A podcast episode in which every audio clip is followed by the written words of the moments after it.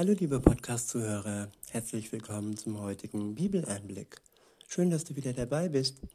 Heute habe ich ein Kapitel aus dem ähm, Johannesevangelium. Es ist das Kapitel 3 und ich verwende mal wieder die Übersetzung Neue Genfer. Der erste Abschnitt ist überschrieben mit Jesus und Nikodemus, die Notwendigkeit, von neuem geboren zu werden. In Vers 1 und folgende heißt es, einer der führenden Männer des jüdischen Volkes, ein Pharisäer namens Nikodemus, suchte Jesus einmal bei Nacht auf.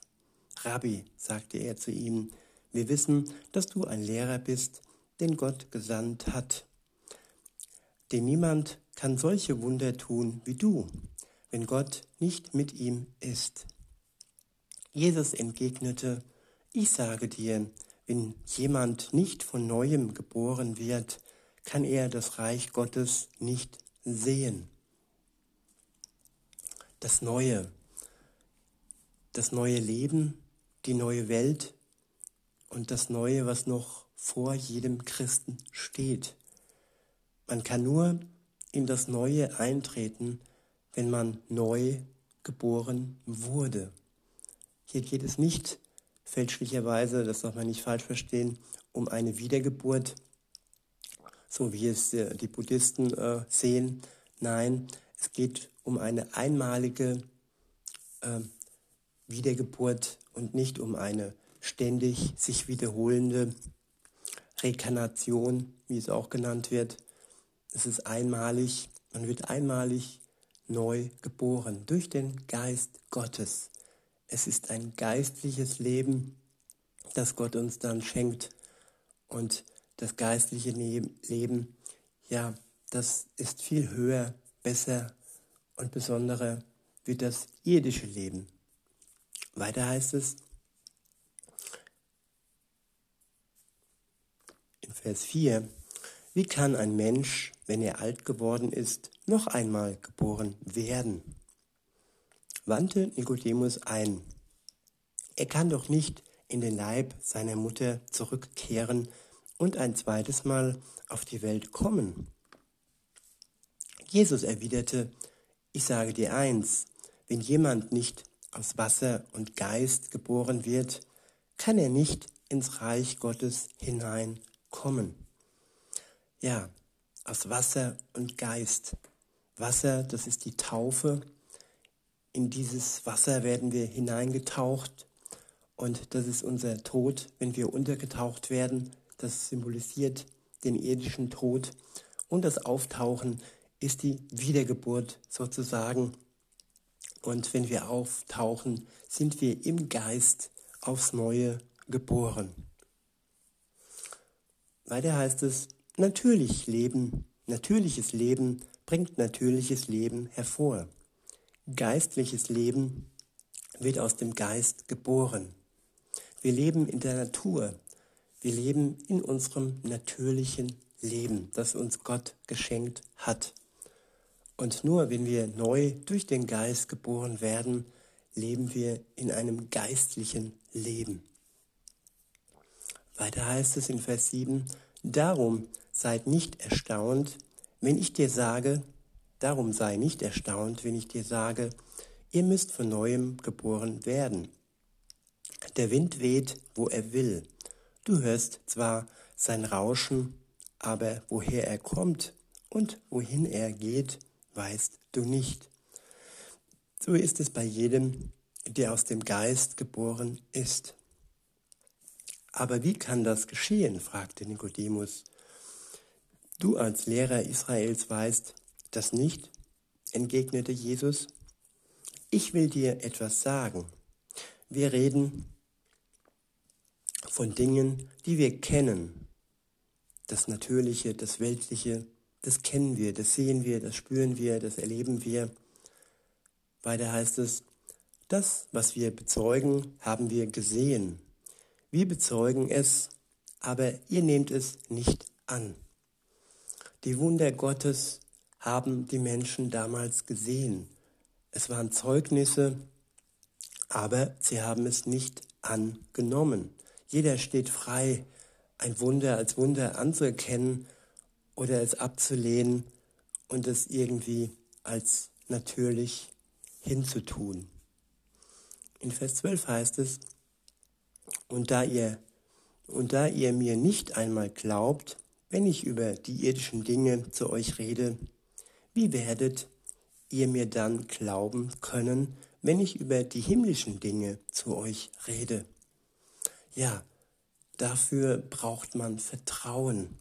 Das, was, wir, was man noch nicht sieht und was man nur hört oder nur liest in seinem Wort, so ist es ja jetzt bei uns. Wir lesen sein Wort, wir hören sein Wort und wir brauchen das Vertrauen in sein Wort und dann können wir zum Glauben hinüberkommen. Ohne Vertrauen kein Glauben. Weiter heißt es in Vers 13, es ist noch nie jemand in den Himmel hinaufgestiegen. Der Einzige, der dort war, ist der, der aus dem Himmel herabgekommen ist, der Menschensohn. Und wie Mose damals in der Wüste die Schlange erhöhte, so musste auch, so muss auch der Menschensohn erhöht werden. Erhöht werden heißt ja ans Kreuz, hoch ans Kreuz geschlagen werden. Und wer damals die Schlange angesehen hat, der hat überlebt.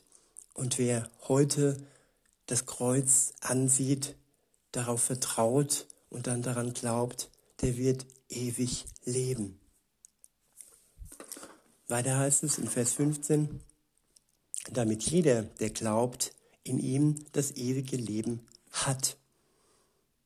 Ja, das ewige Leben hat. Nicht ist er es bekommt, sondern es schon hat in dem Moment, in dem Moment, wenn er daran glaubt. Ich vertraue und bekomme Glauben geschenkt. Und dann habe ich und dann habt ihr das ewige Leben. Dann müsst ihr nicht mehr darauf warten, bis Jesus wiederkommt. Nein, ihr habt es heute und jetzt schon. Ab dem Moment, wo der Glaube an Jesus in euch wächst. Es ist wie eine Flamme. Wenn sie einmal an ist, dann ist sie ja am Leuchten und dann ist es das Symbol des ewigen Lebens. Auch wenn sie nur ganz klein ist und dann irgendwann stärker wird, solange wir den Glauben an Jesus ja am Brennen halten und das Öl immer wieder nachfüllen, werden wir mit ihm zusammen ewig leben. In Vers 16 heißt es, denn Gott hat der Welt seine Liebe dadurch gezeigt, dass er seinen einzigen Sohn für sie hergab, damit jeder, der, ihn, der an ihn glaubt, das ewige Leben hat und nicht verloren geht. Ich wiederhole nochmal Vers 16. Denn Gott hat der Welt seine Liebe dadurch gezeigt, dass er seinen einzigen Sohn für sie hergab, damit jeder, der, der an ihn glaubt, das ewige Leben hat und nicht verloren geht. Gott, der Vater, hat seine Liebe gezeigt. Er hat sie dadurch gezeigt, dass er seinen einzigen Sohn für uns hergab, damit jeder von uns, der an ihn glaubt, das ewige Leben hat und damit wir alle zusammen, die wir an ihn glauben, nicht verloren gehen. In Vers 17 heißt es, Gott hat seinen Sohn nicht in die Welt gesandt, um sie zu verurteilen, sondern um sie durch ihn zu retten. Das ist ein sehr wichtiger Satz. In dieser Zeit leben wir jetzt, hier und heute noch. Es ist die Zeit der Gnade, die noch nicht vergangen ist, die noch für mich, für dich gilt. Und die Zeit der Gnade heißt, dass Gott seinen Sohn nicht das erste Mal in die Welt gesandt hat, also vor unserer Zeit, als er hier war. Und da hat er ihn nicht in die Welt gesandt, um die Welt zu verurteilen, sondern um sie, und das sind wir mit einbezogen, durch Jesus zu retten. Er kam als Retter und er wird erst irgendwann wieder kommen, wenn die Zeit der Gnade vorbei ist, dann aber auch als Richter, als Retter für die, die auf ihn warten, die an ihn glauben, die wird er dann zu sich ziehen und als Richter für die, die nicht an ihn glauben und ihn ablehnen, ja, die wird er dann ja der Gerechtigkeit zu führen. In Vers 18 steht, wer an ihn glaubt, wird nicht verurteilt. Ja, und darum geht es. Wenn wir dann, wenn er wiederkommt, an ihn glauben, dann werden wir nicht verurteilt werden. Weiter heißt es, wer aber nicht glaubt, ist damit schon verurteilt. Denn der, an dessen Namen er nicht glaubt, geglaubt hat, ist Gottes eigener Sohn. Ja, so wie wir jetzt schon das ewige Leben haben, jetzt und hier und heute, so haben auch die, die nicht an ihn glauben, schon die Verurteilung erhalten. Es ist nur noch nicht rechtskräftig. Es ist so wie wenn jemand äh, ja ausgeschrieben ist, der Haftbefehl, der Haftbefehl ist ausgeschrieben und er ist noch auf freiem Fuß. Und wenn Jesus wiederkommt, dann wird das Ganze rechtskräftig. Aber liebe Zuhörerinnen, lieber Zuhörer, ich möchte hier niemand Angst machen. Und ähm, weil es ist ja so einfach, wirklich das ewige Leben zu erhalten, indem ihr an ihn glaubt und in erster Linie ihm vertraut. Mehr braucht ihr nicht und dass ihr anerkennt, was passiert ist, ja, vor eurer Bekehrung, bevor ihr euch zu Jesus zuwendet, dass ihr ein Leben ohne ihn geführt habt und dass das, was passiert ist, die Schuld, die ihr auf euch genommen habt, dass das nicht in seinem Sinn war, dass ihr damit gegen seine Gebote verstoßen habt, gegen die zehn Gebote und so weiter. Und ja, und er ist jemand, der gerne vergibt. Und er ist gestorben für uns alle, weil dies die einzige Möglichkeit war, damit wir befreit werden, damit wir erlöst werden, ohne dass wir groß äh, gut sein müssen, sollen, können, vorher eine Vorleistung bringen. Nein, er vergibt uns aus Gnade. Und Gnade heißt, ja, es ist ein Geschenk. Es ist ohne Vorleistung. Weiter heißt es, wer aber nicht glaubt, ist damit schon verurteilt. Denn der, an dessen Namen er nicht glaubt, nicht geglaubt hat, ist Gottes Sohn. So vollzieht sich das Gericht an den Menschen. Das Licht ist in die Welt gekommen, um die Menschen Das Licht ist in die Welt gekommen und die Menschen liebten die Finsternis mehr als das Licht, weil ihr Tun böse war. Ja, wenn wir Böses tun, dann ist das Licht nichts für uns, denn wenn wir im Licht stehen, dann wird das Böse sichtbar. Es wird angeleuchtet von der Liebe Gottes. Und wenn wir im Dunkeln stehen, ja, dann können wir das Böse noch vertuschen. Es ist noch im Schatten für andere vielleicht, aber nicht für Gott. Und er sieht alles und er weiß alles. In Vers 20 heißt es, denn jeder, der Böses tut, hasst das Licht. Er tritt nicht ins Licht, damit sein Tun nicht aufgedeckt wird. Ja, Kinder der Nacht.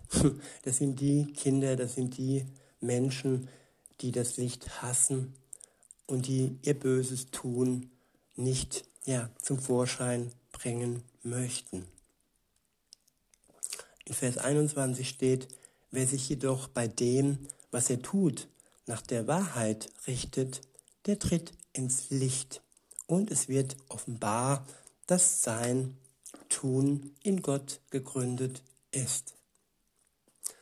Ja, ins Licht treten, liebe Zuhörerin, liebe Zuhörer. Das Licht macht uns frei. Es zeigt uns die Wahrheit.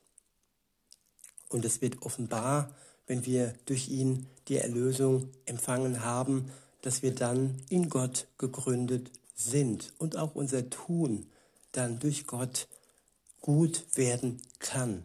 Wir als Mensch aus unserer natürlichen Person heraus können nichts Gutes tun. Das ist alles nur Heuchelei und nur menschliches, ja, verkrampftes Leben. Aber ein geistiges Leben, nachdem wir neu geboren sind, ist ein kraftvolles Leben und ist ein Leben voller Liebe, die dann durch den Geist in uns ausgegossen wird. Der nächste Abschnitt ist überschrieben mit der Auftrag Johannes des Täufers und der Auftrag Jesu. In Vers 22 heißt es, danach ging Jesus mit seinen Jüngern in das Gebiet von Judäa. Er blieb einige Zeit mit ihnen dort und taufte. Auch Johannes, der damals noch nicht im Gefängnis war, taufte noch, und zwar in Enon, einem Ort in der Nähe von Salim wo es reichlich Wasser gab. Die Menschen kamen auch dort zu ihm und ließen sich taufen. Eines Tages kam es zwischen den Jüngern des Johannes und einem jüdischen Mann zu einer Auseinandersetzung über die Reinigungsvorschriften. Sie wandten sich deswegen an Johannes. Rabbi, sagten sie, jener Mann, der auf der anderen Seite des Jordans bei dir war und auf den du die Menschen hingewiesen hast, der tauft jetzt auch und alle gehen zu ihm. Johannes erwiderte, ein Mensch kann sich nicht das Geringste selber nehmen. Er muss, es muss ihn, ihm vom Himmel her gegeben werden. Ja, wir Menschen versuchen oft, uns Dinge zu nehmen. Aber wenn Gott es uns nicht gibt, dann können wir verkrampft versuchen, uns alles nehmen zu wollen. Wir bekommen es nur, wenn er es uns gibt. Das muss uns bei allem bewusst sein, was wir haben, was wir bekommen, dass wir es alleine von Gott bekommen haben. Und es ja nur indirekt durch unser Zutun geschieht. Denn wenn Gott nicht will, dass wir dies oder jenes bekommen, dann werden wir es auch nicht bekommen. Und ich denke, ja, weil es vielleicht auch nicht gut ist, dass wir es bekommen, weil er weiß, was gut für uns ist. In Vers 28 heißt es, ihr selbst könnt bezeugen, dass ich sage, ich bin nicht der Messias, ich bin nur als sein Wegbegleiter vor ihm hergesandt. Er ist der Bräutigam, ihm gehört die Braut. Ja, die Braut, das sind alle Gläubigen, die an Jesus Christus glauben. Und er ist unser Bräutigam.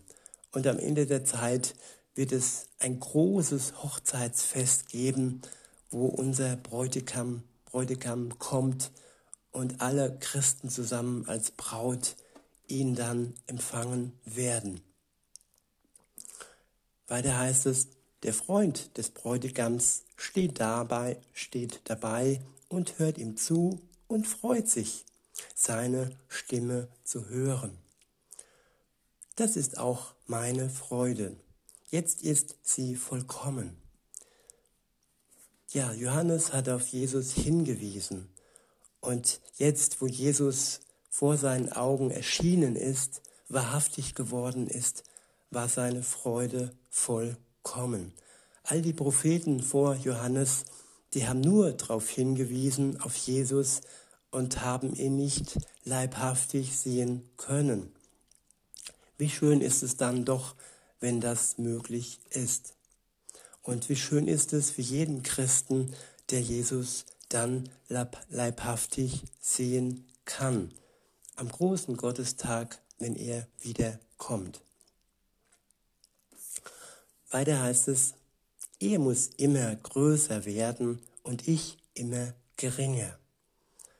Ja, wir werden geringer in Gänsefüßchen, aber durch ihn sind wir kostbar geliebt, aber trotzdem ist er, der Bräutigam, trotzdem ist er unser Herr und wenn wir dann geringer werden, dann kann er leuchten, wenn wir auf ihn hinweisen. In Vers 31 steht, der, der von oben kommt, steht über allen. Wer von der Erde ist, gehört zur Erde und redet aus irdischer Sicht. Der, der vom Himmel kommt, steht über allen. Er verkündet das, was er gesehen und gehört hat. Aber keiner nimmt seine Botschaft an. Doch wer seine Botschaft angenommen hat, hat damit bestätigt, dass das, was Gott sagt, wahr ist. Denn der, den Gott gesandt hat, verkündet Gottes eigene Worte. Gott gibt ihm den Geist in unbegrenzter Fülle. Der Vater liebt den Sohn und hat alles in seine, in seine Hand gegeben. Wer an den Sohn glaubt, hat das ewige Leben. Wer an den Sohn nicht gehorcht, wer dem Sohn nicht gehorcht, wird das Leben nicht sehen. Der Zorn Gottes bleibt auf ihm. So hoffe ich, dass wir den Sohn Gottes in unserem Leben aufnehmen und somit das Leben haben. In diesem Sinne wünsche ich euch noch einen schönen Tag und sage bis denne.